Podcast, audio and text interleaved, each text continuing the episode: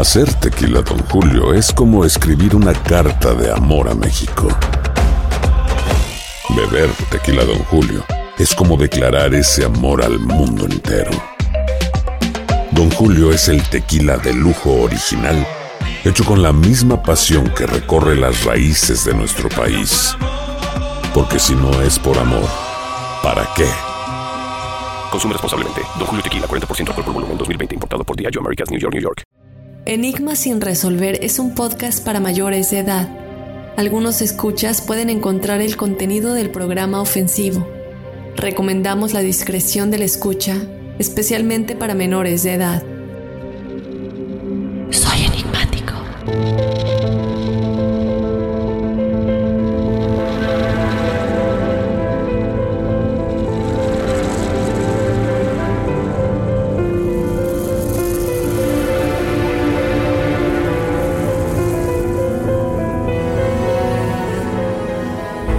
A inicios de 1984, un profesor de economía de Dudleston, un poblado en Inglaterra, comenzó a recibir mensajes misteriosos guardados como documentos en una computadora, algo raro en esos años, de alguien que decía ser del siglo XVI.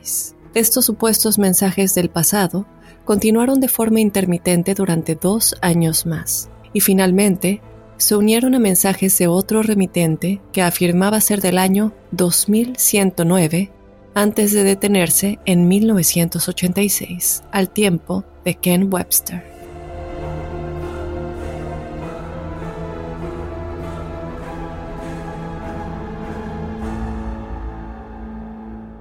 Acompáñame a analizar a detalle todo lo relacionado con el enigma de los mensajes de Tuttlestone que podría tal vez probar que los viajes en el tiempo existen. Yo te doy la bienvenida, enigmático. Mi nombre es Dafne Wegebe. Te doy la bienvenida a este primer lunes de Enigmas sin resolver, en nuestro episodio principal ya del 2022. Eh, regresamos con el episodio de testimoniales el jueves pasado, pero bueno, ya estamos de lleno regresando. Muy contenta de estar con todos ustedes. Eh, como lo dije en el episodio de testimoniales, les agradezco que se hayan quedado con nosotros eh, durante este periodo de pausa de vacaciones decembrinas en donde les estuvimos presentando lo mejor del 2021 y bueno, ustedes siguieron ahí, siguieron escuchando los episodios, muchos que tal vez no habían escuchado esos episodios y que son nuevos enigmas o que nos descubrieron en diciembre, los habrán podido escuchar. Y bueno, yo les doy las gracias y espero que este sea un año en el que la familia enigmática crezca muchísimo, un año en el que nos sigan contando todas sus historias eh, para los jueves de testimoniales enigmáticos. Y desde luego que nos sigan proponiendo temas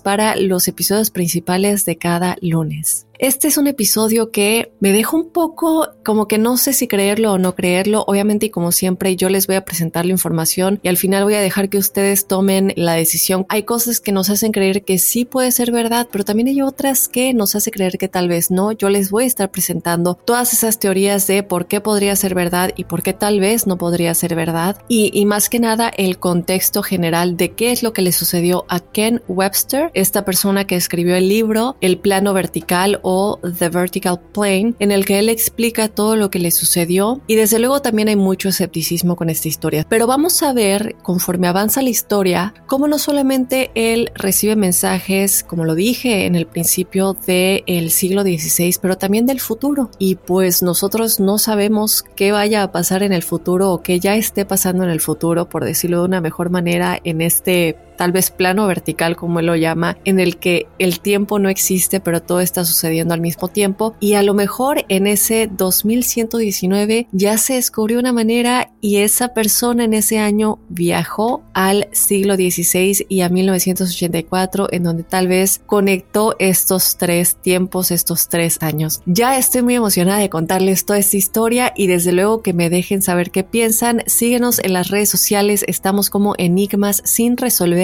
en Instagram y en Facebook. Y también te invito a que nos cuentes tu historia paranormal o sobrenatural en el episodio de Testimoniales Enigmáticos. Escríbenos tu historia a enigmas.univision.net. También te recuerdo que nos puedes mandar un audio en caso de que no nos quieras contar la historia escrita, tú la puedes contar de tu propia voz. Sin más, vamos a comenzar con el misterio de los mensajes de Torrelstone.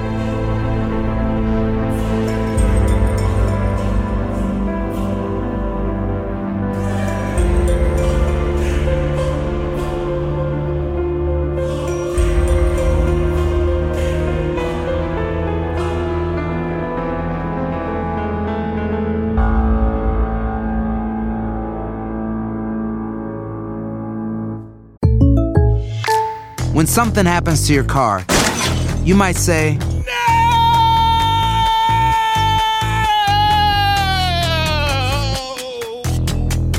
My car. but what you really need to say is something that can actually help. Like a good neighbor, State Farm is there. And just like that, State Farm is there to help you file your claim right on the State Farm mobile app. So just remember, like a good neighbor, State Farm is there. State Farm, Bloomington, Illinois. Aloha mamá. Sorry por responder hasta ahora. Estuve toda la tarde con mi unidad arreglando un helicóptero Black Hawk. Hawái es increíble. Luego te cuento más. Te quiero. Be All You Can Be, visitando goarmy.com diagonal español. No hay nada como un teléfono nuevo, y si quieres uno ahora, aprovecha la oferta de Boost para estar conectado con los tuyos. Cámbiate a Boost Mobile y llévate un Samsung Galaxy A15 5G gratis. Boost tiene las redes 5G más grandes del país, con máxima señal, para que sigas tus sueños sin miedo al éxito. No esperes, visita ya tu tienda Boost Mobile local y llévate tu Galaxy A15 5G gratis. Solo en un Boost Mobile cerca de ti. Oferta por tiempo limitado, solo clientes nuevos. Requiere suscripción al servicio, un dispositivo por línea, impuestos adicionales. Aplican otras restricciones. Visita una tienda para detalles. Soy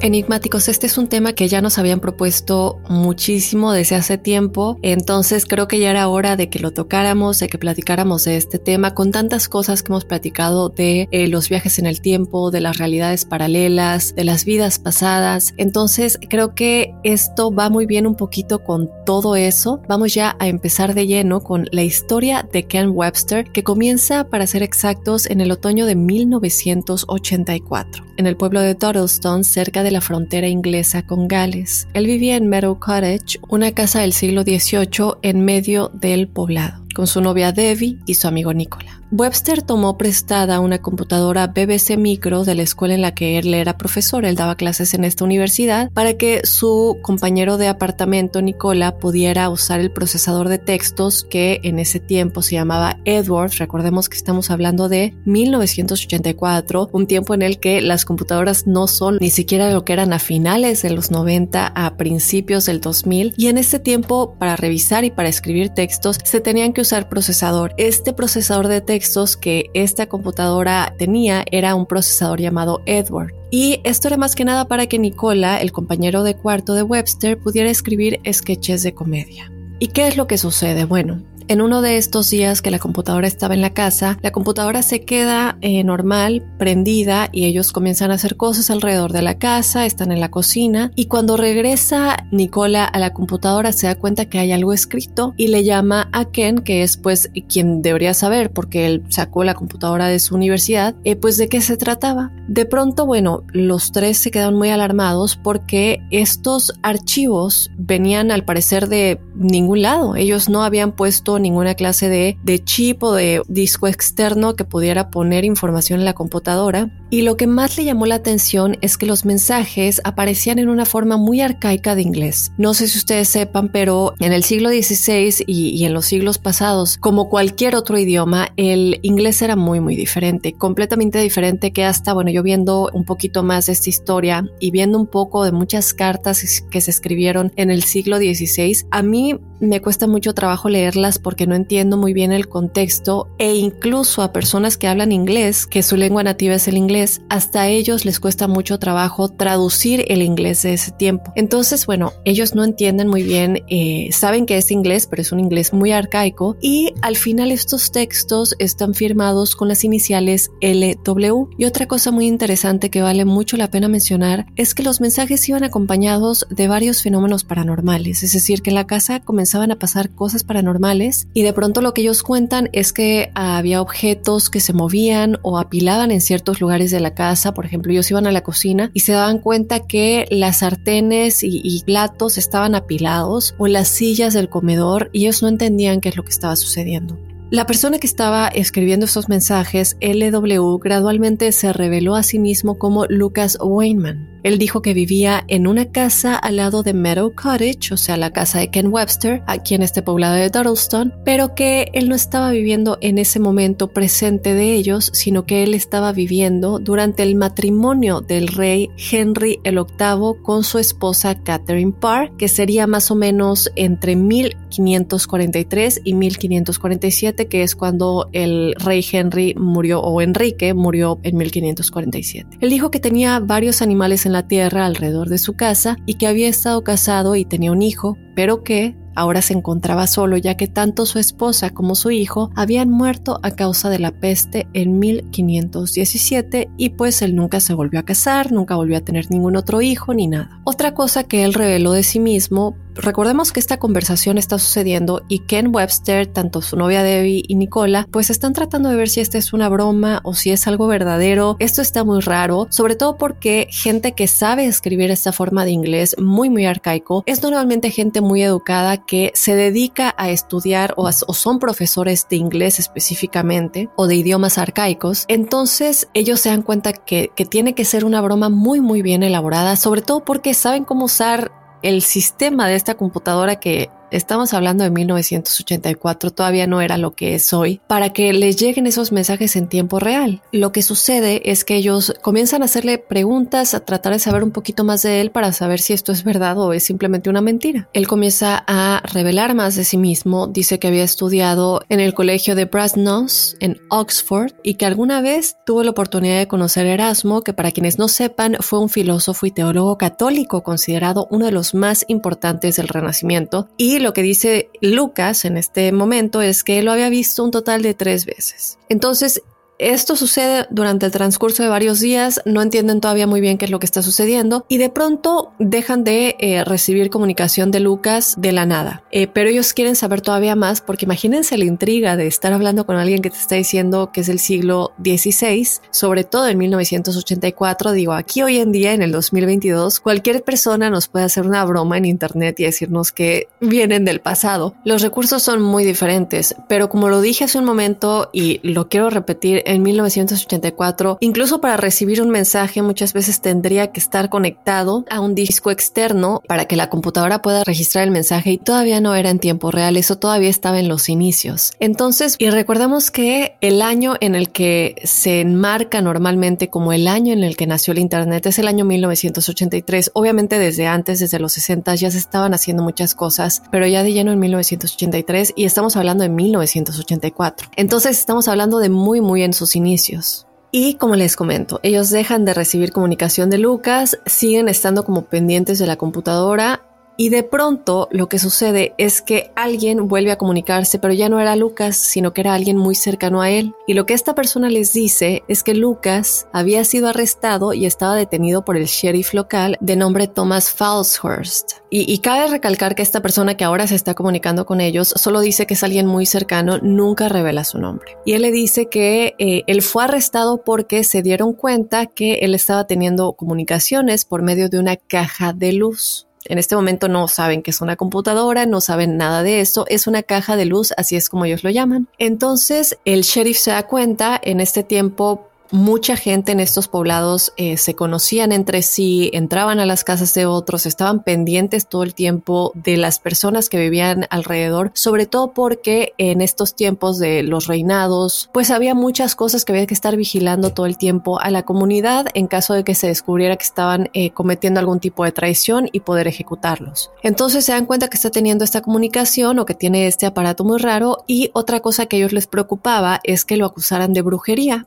porque también recordemos que en estos años, en los 1500 y 1600, había una persecución de brujas por toda Europa muy muy grande y tú con cualquier cosita tenías que tener mucho cuidado de que no te culparan de brujería porque no había manera de negarlo, te ibas a morir de cualquier manera. Entonces, bueno, imagínense que alguien está hablando con una caja de la luz, em, lo llevan detenido Y en este tiempo, esta persona que está hablando ahora con Ken Webster, con Nicola y con Debbie, les dice que en realidad Lucas es un seudónimo, que ese no es su verdadero nombre. Pasan unos días, Lucas es liberado y lo mantienen bajo arresto domiciliario y se reanuda la comunicación. Aquí yo no encontré ningún tipo de información de por qué no le quitaron esta caja de la luz o si la caja de la luz desapareció mientras estos días no hubo comunicación. Ya vamos a hablar de la persona del 2109, que se supone que es la persona que le dio la computadora a quien ahora es Lucas. Ya vamos a revelar su nombre real y quién era en esos tiempos, supuestamente. Y si esta persona, por tratar de ayudarlo, habrá sabido que estaba en problemas y la caja desapareció. No sabemos 100% eso, pero lo que sucede es que cuando Lucas es liberado, comienza a comunicarse de nueva cuenta y él les confiesa que está muy muy asustado por el destino que podría esperarle. También revela que la caja por la que se había estado comunicando fue traída por alguien que se hacía llamar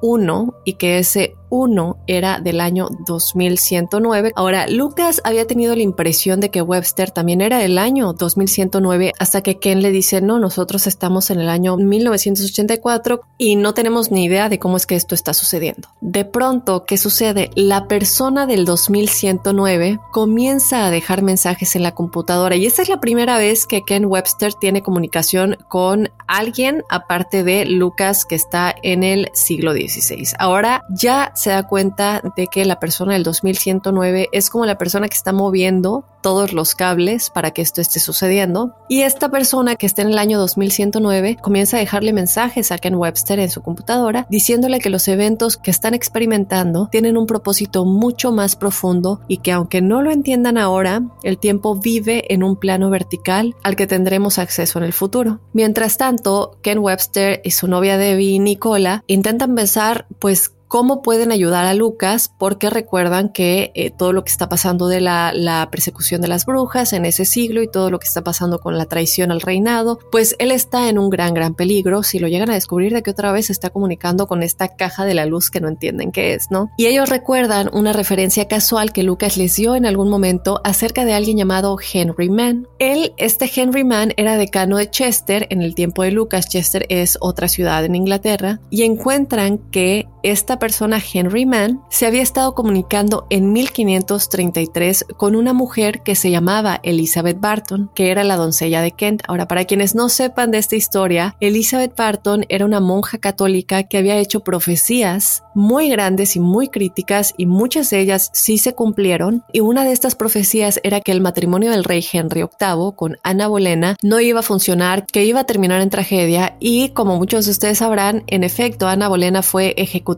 fue decapitada en 1534 por Henry. Henry la decapita. Bueno, manda a decapitarla. Pero en este tiempo eso era traición, que una mujer te diga, bueno, yo puedo ver el futuro, soy medium y, puedo ver lo que va a pasar. Obviamente la matan, la terminan ejecutando de igual manera. Pero este hombre, Henry Mann, al haber tenido comunicación con ella, pues de igual manera él estaba en peligro. Pues es una información muy importante, ¿no? Entonces Webster le da esta información a Lucas para que la use como moneda de cambio con el sheriff, para que le diga, mira, yo tengo esta información información, deja de vigilarme, libérame del arresto domiciliario, pero esto no funciona y Lucas va a juicio de todas maneras. Sin embargo, gracias a Dios, supuestamente no lo ejecutan, no lo condenan a muerte y él continúa usando esta caja de luz para comunicarse con tanto 1984 como con 2109 o más bien para que ellos se comuniquen con él. Ahora, durante todo este periodo, el sheriff que lo había detenido comienza a usar la caja para comunicarse también con Webster y sostiene que los eventos están sucediendo en 1546. Ahora, yo no sé si esta es una razón por la que el sheriff dejó libre a Lucas para poder también usar esta caja de luz. Y aquí todavía se empieza a escuchar un poquito de fantasía. Si ustedes quieren leer el libro que escribió Ken Webster acerca de esta historia, de nueva cuenta lo digo, para él esto es 100% verídico, esto sucedió, él no está mintiendo, vamos a ir avanzando un poco más, pero les quiero dejar que yo entiendo que va a haber escepticismo, hasta yo estoy un poco escéptica, por eso vamos a poner la información y ya en el futuro sabremos si esto pasó o no, porque hay una manera de saberlo y ya les voy a decir cuál es. Pero esta persona, el sheriff, pues quiere seguir comunicándose con ellos para entender qué es lo que está pasando, ¿no? Se restablece la comunicación con Lucas, pero con una mayor intervención y comentarios como un poco sin sentido de la persona que está en 2109. Webster y Lucas comienzan a sospechar por esto que la persona que dice estar en el año 2109 está cambiando los mensajes de ellos dos y desarrollan un un sistema en el que Lucas comienza a comunicarse con papel y carboncillo dejados para Ken en el presente, es decir, su presente 1984. Mientras tanto, Lucas puede de alguna manera ver y escuchar a Webster en el pasado, pero en este momento Lucas revela su verdadero nombre, el cual dice que es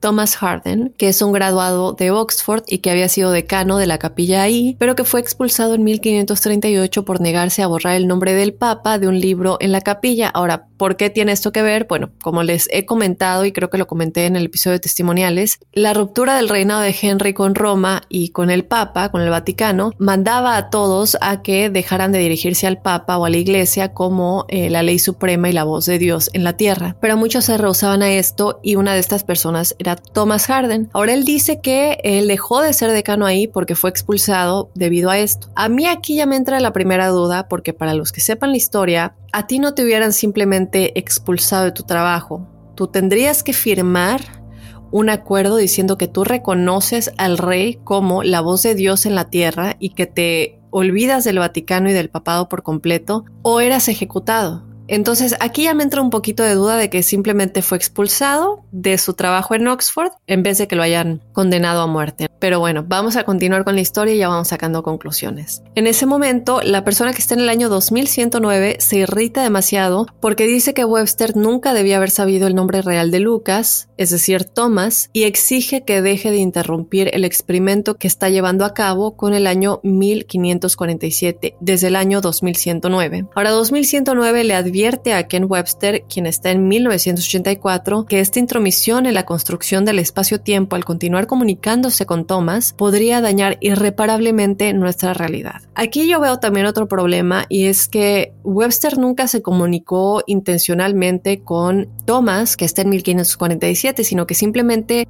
a él le comenzaron a aparecer los mensajes y él todavía no se, no se explica por qué y la persona que está en el año 2109 no le explica el por qué. Finalmente, la familia Grosvenor, que son los propietarios de la casa en la que vive Harden en 1547, le exigen que abandone su casa. Harden deja un mensaje final deseándole lo mejor a Webster y diciendo que irá a Bristol, que es otra ciudad en Inglaterra, a comprar un caballo y va a tratar de volver a ser bienvenido en la universidad. Y también le dice que va a escribir un libro y aquí entra lo que les dije de que podemos ver si esto es verdad o es mentira. En algún momento lo vamos a poder saber, eh, ya sea en esta vida o en alguna futura, pero él dice que escribirá un libro sobre los eventos y espera que algún día Webster también escriba uno para que la gente se dé cuenta de que esto sí era verdad. Lo que sucede es que nunca más se supo de Thomas Harden, aunque Ken Webster encuentra una referencia a él o al menos a alguien con ese nombre que se convirtió en vicario de Little Barrington, otro poblado de 1551 a 1554, o sea, después de que pasaba esto, eh, por lo menos en el tiempo de Thomas, y la historia se completa con algunas comunicaciones finales siempre crípticas de únicamente la persona que está en 2109. Uno de los temas que emerge con fuerza en la narrativa de el libro de Ken Webster, The Vertical Plane, es la inestabilidad de los textos. ¿Por qué digo esto? Porque aunque Thomas Harden parece poder ver y escuchar lo que está sucediendo en el presente de Webster, es decir, 1984, el propio Webster nunca ve a Harden aunque cabe recalcar que su novia Debbie declaró en varias ocasiones verlo en sueños en los que ella se encontraba en 1547 en sus sueños y que interactuaba con él en esa época. Pero ¿por qué digo esto? Porque por parte de la versión de Ken Webster, nosotros tenemos que confiar únicamente a través de las varias formas de comunicación textual que ellos dos tenían, en ninguna de las cuales el lector del libro puede confiar. Y en eso me incluyo yo y seguramente muchos de ustedes que tal vez ya leyeron el libro o escucharon de esta historia. ¿Qué son estas eh, fuentes en las que tenemos que confiar? Bueno, pues a través de las letras en el monitor de la computadora de Webster y algunos de estos, Webster nunca sabe cuáles son modificados de manera sutil por aquella persona que se encuentra en el año 2109. Otros se eliminan por error y Webster tiene que resumir lo que puede recordar de ellos, entonces tenemos que confiar en lo que él nos está diciendo. No hay pruebas tangibles. Otra es a través de copias impresas de esas mismas cartas que supuestamente se intercambiaban y varias de estas se pierden posteriormente. Y nuevamente tenemos que confiar en la memoria de Ken Webster y en su narración. Otra cosa es que no todos los mensajes estaban en la computadora, sino que como les había comentado de pronto aparecían en papel tirado en alguna parte de la casa en las paredes o en el suelo de la casa. Algunos mensajes parecían inacabados, sin firmar, como si el escritor hubiera sido interrumpido de pronto y no, no terminó de escribir el mensaje. Ahora, ¿qué sucede? Que la materialidad de estas notas inclinan a Ken Webster a confiar más en ellas, aunque a menudo son las declaraciones más cortas y crípticas de Harden y nosotros que podemos verlas, nos queda la duda de cómo podemos estar seguros que lo escribió Harden o alguien más y que no lo escribió Webster y que sí viene por parte de alguien que se llama Thomas Harden que vivió en el, en el año 1547. Entonces, bueno, yo quería poner esto únicamente para eh, dejar claro las cosas que sí podemos creer y las que no podemos creer. Ahora, otra cosa que cabe eh, la pena recalcar es que Harden se comunica a través de diferentes identidades, directamente como Lucas Weinman, que es el primer nombre que le da a Ken Webster, a, a Debbie y a Nicola, y luego como Thomas Harden, y de segunda mano a través de un amigo que nunca se identifica, que es el que le dice que Lucas está detenido, y también por medio del sheriff que detiene a Thomas. Y otra cosa es que también eh, lo que dice Webster en su libro es que Harden en algún momento le tendió trampas en un intento de evaluar si realmente era del futuro. Pero a mí esto como que no me da mucho sentido porque para empezar, si eres del pasado y tienes una caja de luz, como lo llaman, pues ya de alguna manera sabes que esto viene de un tiempo que no es el tuyo, porque eso no existe en lo absoluto. Todavía ni siquiera tenían, únicamente para darles un ejemplo, plomería. El agua no funcionaba como funciona hoy. No tenían plomería, no tenían el papel de baño como lo conocemos hoy, no tenían estufas, no tenían gas. Entonces, si tienes una caja de la luz, creo que se me hace un poco raro que Thomas Harden es quien quiera poner a prueba a Ken Webster para asegurarse que es del futuro, cuando creo yo más bien que Ken Webster es quien debería estar escéptico de que está hablando con alguien en el pasado. Pero bueno, esto es lo que él dice y lo que sucede es que en estas trampas para evaluar si es del futuro, le dice, eh, por ejemplo, no él afirma haber obtenido su título en el Colegio Jesús de Oxford, que en ese momento todavía no existía. Y según él, en el pasado, piensa que cualquier persona del futuro seguramente sabría que no existe el, el, Colegio Jesús todavía y que no tiene sentido afirmar que habría estudiado ahí. Mientras tanto, Ken Webster ve esto como un simple error que podría indicar la presencia de alguien que le está tratando de hacer una broma. Otra cosa que cabe la pena mencionar es que Thomas y Webster también toman medidas para mediar aún más en cómo se reciben sus textos. Ambos tratan de modificar su gramática y vocabulario para que sea más fácil de entender para el otro, porque recordemos que, como les dije,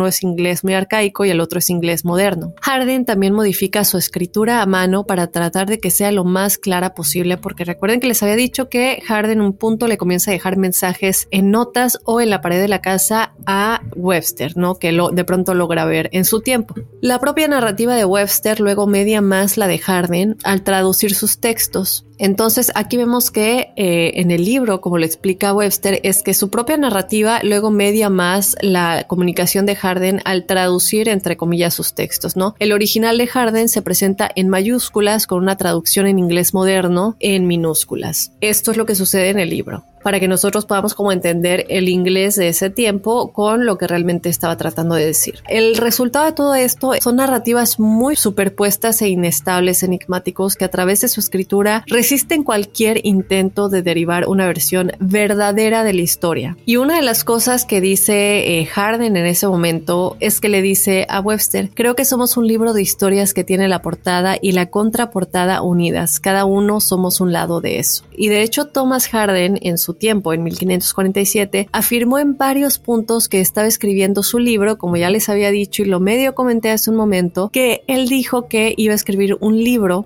y que así podríamos saber que esto es verdad. Bueno, él dice que escribe ese libro en 1547 sobre todos estos eventos y él lo llama como una metanarrativa completamente alterna a la de Webster, es decir, vemos el libro de Webster, eh, The Vertical Plane o el plano vertical, que ya está publicado, que todos lo podemos leer como una historia verídica de mensajes que están viajando en el tiempo. Y Harden supuestamente también ya escribió el suyo en 1547 y es realmente la única manera en la que podremos saber que esto es verdad. ¿Y qué pasa? Bueno, ellos en 1984, Webster y su novia y su amigo todavía no conocían ese libro, nunca lo vieron, lo buscaron. Nosotros en el 2022 todavía no conocemos ese libro, pero supuestamente otros claramente ya conocen ese libro en el futuro. ¿Por qué digo esto? Porque según la persona que se está comunicando desde el año 2109, dice que el libro de Harden se va a encontrar algún día y que en ese tiempo ya se encontró. Entonces nos quedamos como resultado enigmáticos con la impresión de que queda otro otro lado de la historia que contar, que es el lado de Thomas Harden, el lado de 1547, y tenemos que esperar a que su libro sea encontrado. Él dice que lo escondió muy bien en ese tiempo que un libro como eso se encontrara era algo terrible, un crimen total, es decir, que estás hablando con alguien del futuro. Pero otra cosa que quiero mencionar es que la forma en que las diferentes formas textuales se imponen unas sobre otras, añadiéndose o contradiciéndose, no difiere de la forma en que el verdadero Harden podría haber experimentado la escritura y manera de hablar en Inglaterra en el siglo XVI. Dado a esto, la facilidad con la que la contraparte de Webster del siglo XVI se adapta a las diferentes formas de comunicarse con él, quizá no sea tan descabellada. ¿Y por qué digo esto? Porque uno conforme está aprendiendo la historia y leyendo todo esto, eh, se queda con la duda, bueno, si nosotros tenemos un poco de referencia de lo que era el inglés en el pasado y podemos entender un poco cómo hablaban, pero ellos todavía no saben cómo su inglés va a cambiar. Entonces, ¿desde dónde es que él encuentra el contexto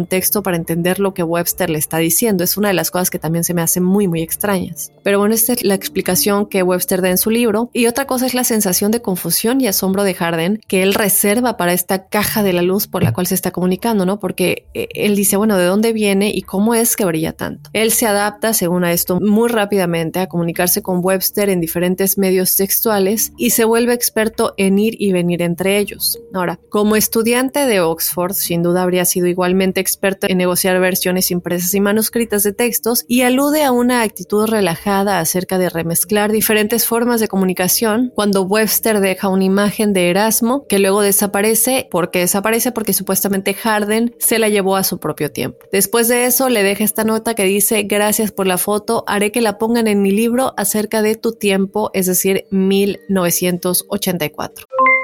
Aloha mamá, ¿dónde andas? Seguro de compras. Tengo mucho que contarte. Hawái es increíble. He estado de un lado a otro con mi unidad. Todos son súper talentosos.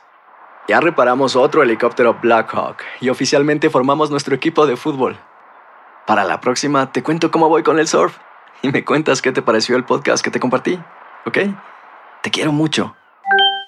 Be All You Can Be, visitando goarmy.com diagonal español.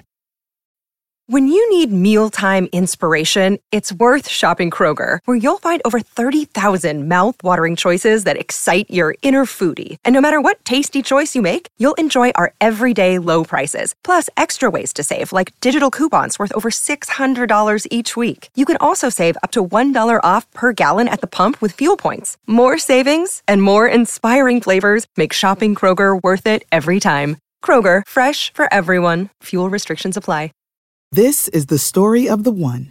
As head of maintenance at a concert hall, he knows the show must always go on. That's why he works behind the scenes, ensuring every light is working, the HVAC is humming, and his facility shines. With Granger's supplies and solutions for every challenge he faces, plus 24 7 customer support, his venue never misses a beat. Call quickgranger.com or just stop by. Granger, for the ones who get it done.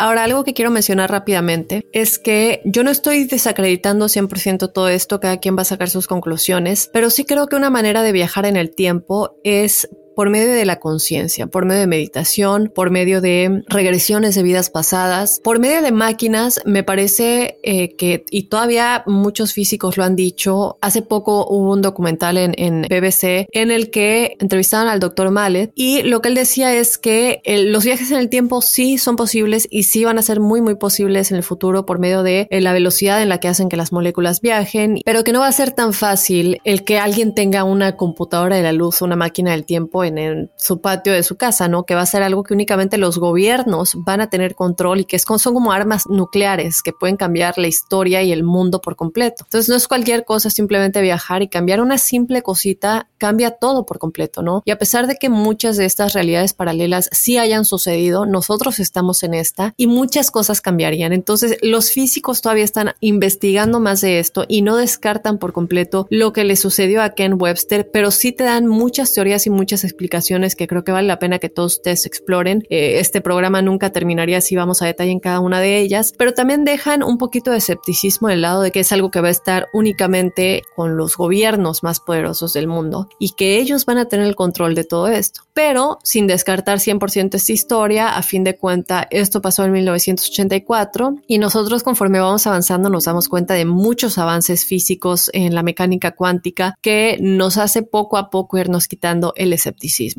Pero sí nos queda un poquito claro que esta narrativa de Ken Webster en su libro The Vertical Plane en la superficie es una historia para quien lo lea, y si ya lo leyeron lo sabrán, una historia de detectives sobrenatural, porque recordemos que también había actividad paranormal, que lucha por la verdad para saber quién es o quién fue eh, Thomas Harden, realmente existió, eh, fueron sus comunicaciones reales o falsificadas. Y algo que me llamó mucho la atención es que Webster te das cuenta de cómo dedica gran energía, mucha, mucha energía eh, durante los primeros días de sus comunicaciones con el pasado y con el futuro, a investigar realmente quién, fue Thomas Harden en el pasado y quién es la persona del futuro. Y se entusiasma aún más cuando en su año, en 1984, Robin Peetle, quien era un bibliotecario asistente en el Colegio de Oxford, le indica a Ken Webster cuando le está buscando récords de esa persona Thomas Harden que vivió en los 1500, le dijo que sí existió alguien de ese nombre y le da los registros de la universidad y se confirma que Harden sí existió y que fue empleado, que se graduó y que fue empleado de la universidad. Pero otra cosa que es significativa es que Webster también se harta rápidamente de esa búsqueda de la verdad. En un momento deja todo a medias, no solamente para él, para su novia Debbie y para Nicola, sino también para nosotros que nos quedamos con la pregunta de qué pasó después, por qué tiraste la toalla y todo se terminó. Como que en algún momento dijo, ya aquí lo voy a dejar, este es el final, y será porque se cansó en crear toda esta historia o porque realmente llegó un punto en el que la historia ya no daba para más de lo que estaba sucediendo, las comunicaciones se detuvieron. Y es así enigmáticos como se puede leer en el libro de Webster, en el que realmente deja que nosotros ejerzamos la libertad como lectores eh, de exploración de la relatividad, de la verdad, de qué es lo que está sucediendo, pero hay mucha ambigüedad en la narrativa de Webster. Cabe mencionar porque hay capa tras capa de eh, cosas que uno no entiende, no, no se quedan claros, de nueva cuenta son muy ambiguas y como lo dije,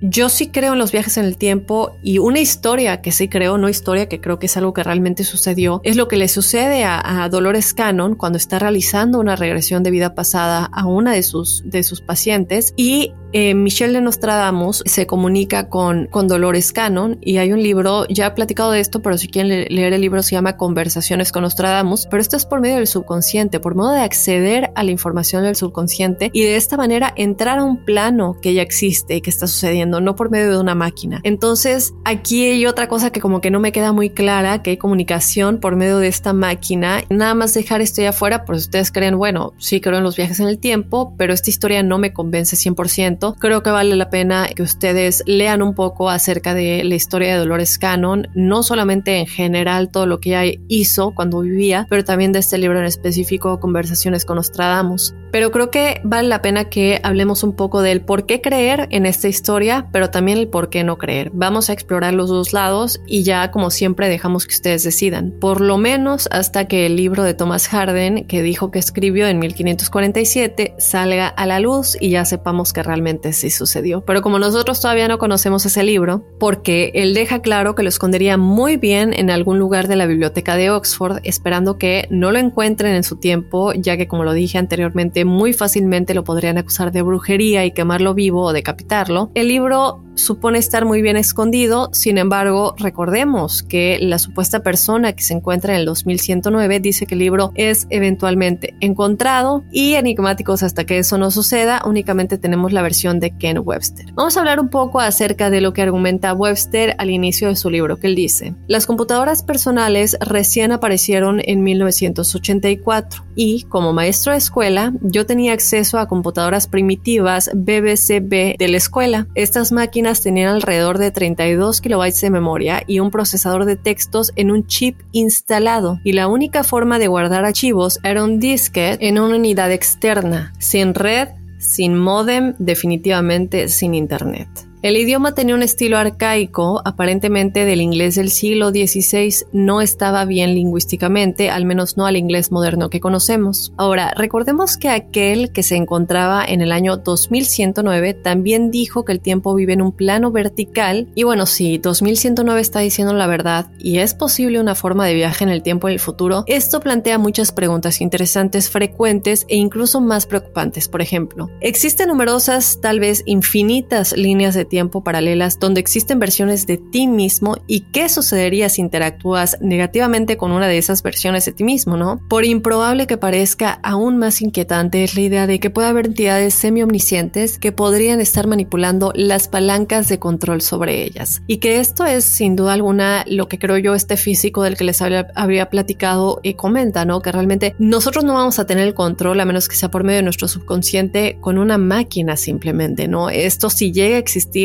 van a ser los gobiernos quienes van a tener control de todo esto. Esta es la única parte en la que yo creo que podemos creer en esa historia es que las computadoras, como él dice, personales en ese tiempo recién aparecían en 1984 y que él solamente tuvo acceso a esta computadora porque él era un maestro de la escuela y que era una computadora para nosotros ya muy muy primitiva y que estas máquinas tenían alrededor de 32 kilobytes de memoria. Eso no es nada, lo sabemos, no es menos en una computadora y que el procesador de textos venía en un chip instalado y que ellos no tenían este chip en este momento y que también la única forma de guardar archivos era en este disquete en una unidad externa. Entonces aquí sí nos entra la duda de cómo es que estaba recibiendo estos mensajes por otro lado está lo del libro, tenemos que esperar a que el libro de Thomas Harden salga a la luz para estar seguros que ese libro sí fue escrito en 1547. Eso sí se puede verificar por medio del año de publicación, el tipo de inglés que se utiliza y verificar más que nada el tipo de inglés. ¿Y por qué digo esto? Porque ahora sí nos vamos a ir a la parte eh, de los escépticos. Y una de las cosas más importantes a recalcar es que este tema ha sido abordado ampliamente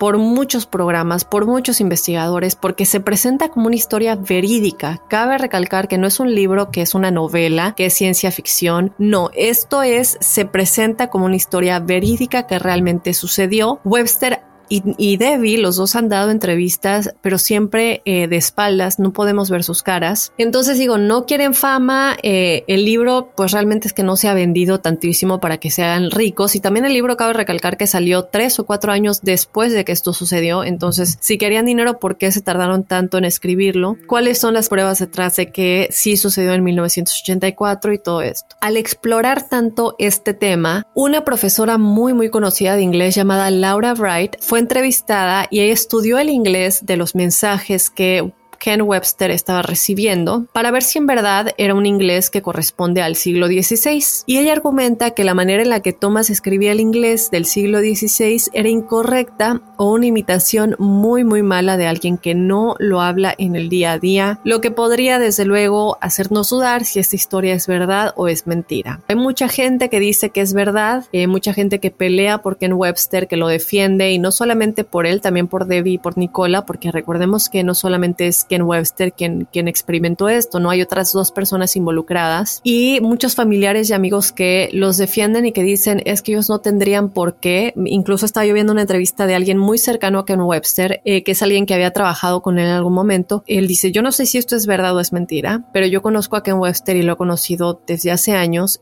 y yo lo que te puedo decir de él es que es una persona muy introvertida, no le gusta ser el centro de atención, tampoco le gusta meterse como en problemas o en cosas que le vayan a quitar como la paz mental. Él se dedica a su vida, vive y deja vivir. Yo de tantos años que lo he conocido me parece muy, muy extraño que se salga de la comodidad de su vida, de ser profesor, de vivir con su novia y esta vida tan cómoda que tenían para meterse en un problema tan grande. Ya vivían bien, ganaba muy bien, como para meterse en un problema tan grande en el que le van a cuestionar mucho la verdad, en el que va a tener que escribir un libro y tener muchísimos argumentos para que la gente te lo pueda creer y encima poner tu nombre allá afuera con algo que sabes que te va a marcar de por vida, porque tu nombre se va a quedar marcado de por vida con alguien que dice que se comunica con el pasado y con el futuro. Y yo como conozco a Ken Webster, de verdad te puedo decir de corazón que no creo que él se haya querido meter en esto únicamente porque sí. Si llega un punto en el que dijo tenemos que sacar esto a la luz o tal vez Debbie y Nicola lo convencieron, pero esto es lo que yo te puedo decir. Eso es lo que él comentaba eh, acerca de él, de tanto tiempo que lo ha conocido y así muchos, muchas personas más cercanas a él. Entonces, enigmáticos, yo no sé si ustedes crean en esto o no crean en esto, es verdad o mentira que Ken Webster se pudo comunicar con el pasado y con el futuro y que en teoría el 2000, eh, la persona que vive en el 2109 es quien comenzó todo esto y de alguna manera Ken Webster estando en 1984, pues por uno o por otra se cruzó en la comunicación sin querer, porque la comunicación principal, recordemos, era únicamente entre el 2109 y 1547 en el siglo XVI de la persona que está eh, Tom's Harden viviendo en ese tiempo. No sé, enigmáticos, déjenme saber qué piensan de este tema. Yo quiero saber si ustedes creen o no creen en esta historia. Es algo que seguramente muchos de ustedes ya habían escuchado anteriormente, un tema que nos ha dejado con muchas dudas en todos lados, todos los programas nunca logran llegar a una conclusión definitiva, pero creo que ya valía la pena que tocáramos este tema después de tanto que nos lo habían pedido. Recuerden que nos pueden eh, seguir en las redes sociales, dejarnos saber qué es lo que opinan. En Enigma sin resolver estamos en Instagram y en Facebook y también te invito a que seas parte del episodio de testimoniales enigmáticos que tenemos todos los jueves. Nos puedes escribir tu historia o mandarnos un audio a enigmas.univision.net y de esta manera me despido. Yo soy Dafne Wegebe y te espero este jueves jueves con los testimoniales enigmáticos y desde luego el lunes con otro enigma sin resolver.